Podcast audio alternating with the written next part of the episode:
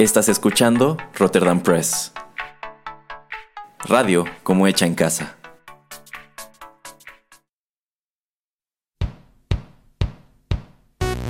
Esto es Rotterdam Chips, pedacitos de nuestra biblioteca que compartimos contigo.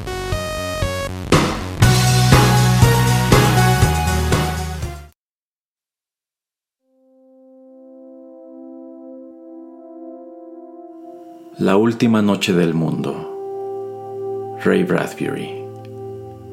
Del libro The Illustrated Man.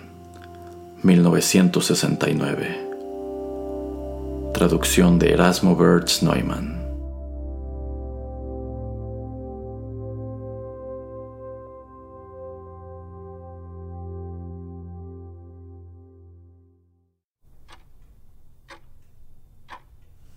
¿Qué harías si supieras que esta es la última noche del mundo? ¿Qué haría? ¿Lo dices en serio? Sí, en serio. No lo sé, nunca lo había pensado. El hombre sirvió un poco de café. Al fondo, las niñas jugaban sobre la alfombra del vestíbulo con unos cubos, bajo la luz de las lámparas verdes. Había un suave y limpio olor a café tostado en el aire vespertino. Bueno, será mejor que empieces a pensarlo. No lo dirás en serio. El hombre asintió. ¿Una guerra? El hombre sacudió la cabeza. ¿La bomba atómica o la bomba de hidrógeno?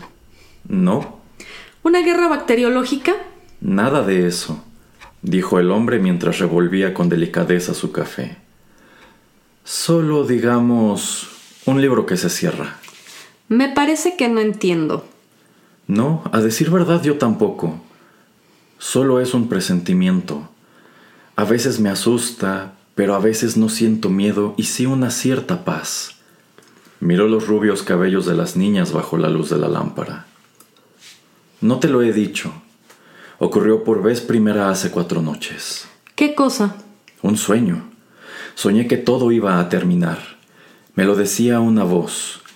Una voz irreconocible, pero una voz de todos modos, y me decía que todo se detendría en la tierra. No pensé mucho en ello al día siguiente, pero fui a la oficina y a media tarde sorprendí a Stan Willis mirando por la ventana y le pregunté ¿Qué piensas, Stan? Y él me dijo Tuve un sueño anoche. Antes de que me lo contara yo sabía de qué sueño se trataba. Podía habérselo dicho, pero lo dejé hablar. ¿Era el mismo sueño? Idéntico. Le dije a Stan que yo había soñado lo mismo. No pareció sorprenderse, se tranquilizó de hecho. Luego nos pusimos a pasear por la oficina sin darnos cuenta. No concertamos nada, solamente nos pusimos a caminar y por doquier vimos gentes con los ojos clavados en sus escritorios, en sus manos o en la calle. Hablé con algunos, Stan hizo lo mismo. ¿Y todos habían soñado? Todos. El mismo sueño sin diferencia alguna. ¿Crees que sea cierto? Sí, nunca he estado más seguro. ¿Y cuándo terminará? El mundo, quiero decir. Para nosotros en algún momento de la noche, y a medida que la noche se desplace por el mundo llegará el fin. Tardará 24 horas. Dejaron el café un instante. Luego levantaron las tazas despacio y bebieron mientras se miraban a los ojos. ¿Merecemos esto? No se trata de merecerlo o no. Es así y ya. Tú misma no has tratado de negarlo. ¿Por qué? Creo tener una razón. ¿La que tenían todos en la oficina? La mujer asintió despacio. No quise decir nada. Fue anoche, y hoy las vecinas hablaban de eso entre ellas. Todas soñaron lo mismo. Pensé que era solo una coincidencia. La mujer cogió el diario de la tarde. Los periódicos no dicen nada. No hace falta, ya todos lo saben. El hombre se reclinó en su silla. ¿Tienes miedo? No. Siempre pensé que tendría mucho miedo, pero no es así. ¿Dónde está ese instinto de autopreservación del que tanto se habla? No lo sé. Nadie se altera demasiado cuando todo es lógico. Y esto es lógico. De acuerdo con nuestras vidas, no podía pasar otra cosa. No hemos sido tan malos, ¿no es cierto? No, pero tampoco demasiado buenos. Me parece que es eso. no hemos sido casi nada, excepto nosotros mismos, mientras que el resto del mundo se ha ocupado en ser muchas cosas abominables. En el vestíbulo las niñas reían. Siempre imaginé que la gente se pondría a gritar en las calles cuando esto sucediera. Supongo que nadie grita ante la realidad de las cosas. Sabes, no echaré nada de menos salvo a ti y a las chicas. Nunca me gustó la ciudad, ni mi trabajo, ni nada, excepto ustedes tres. Nada me vendrá en falta salvo quizás los cambios de tiempo, un vaso de agua helada cuando hace calor y es probable que extrañe dormir. ¿Cómo podemos estar aquí sentados y hablar de este modo? ¿Por qué no se puede hacer otra cosa? Claro, eso es. Si lo hubiera estaríamos haciéndolo. Supongo que por primera vez en la historia del mundo todos saben qué harán en la noche. Me pregunto qué harán los demás esta tarde y durante las próximas horas. Ir al teatro, escuchar la radio, mirar la televisión, jugar a las cartas, acostar a los niños e irse a la cama, como siempre. En cierto modo, podemos estar orgullosos de eso, como siempre. Permanecieron sentados un momento y el hombre se sirvió otro café. ¿Por qué crees que será esta noche? Porque sí. ¿Por qué no alguna otra noche del siglo pasado o de hace cinco siglos o diez?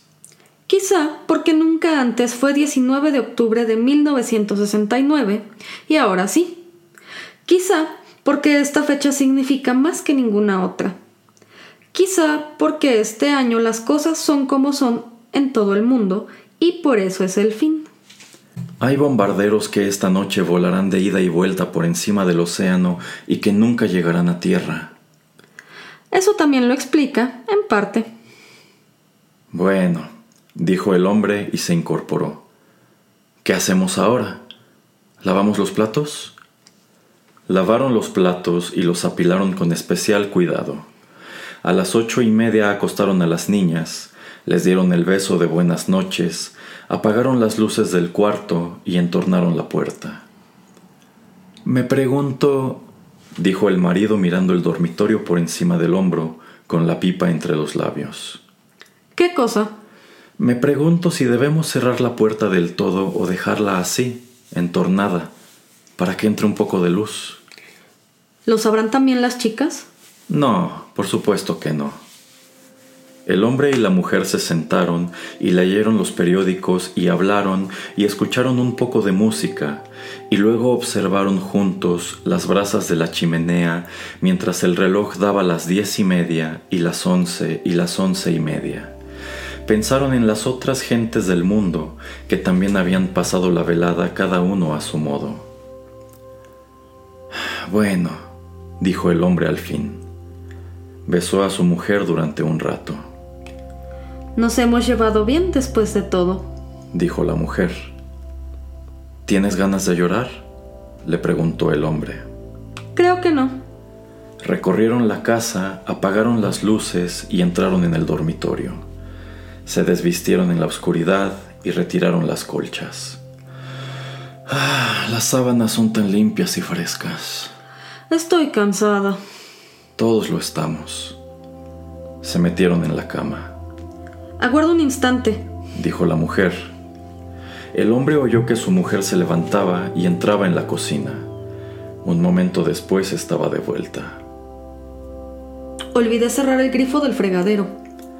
Había algo tan cómico en el acto que el hombre tuvo que reír.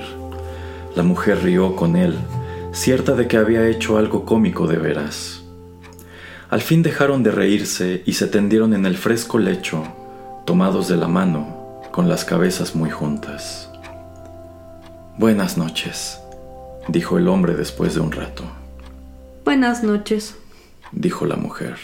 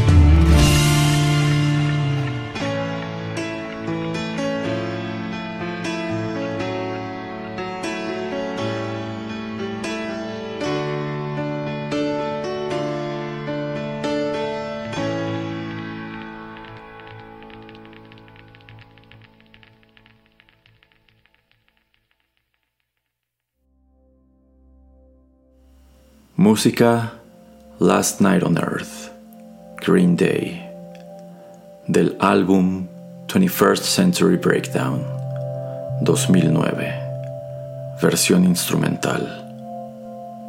Voz invitada, Angélica Álvarez. Esta fue una producción de Rotterdam Press.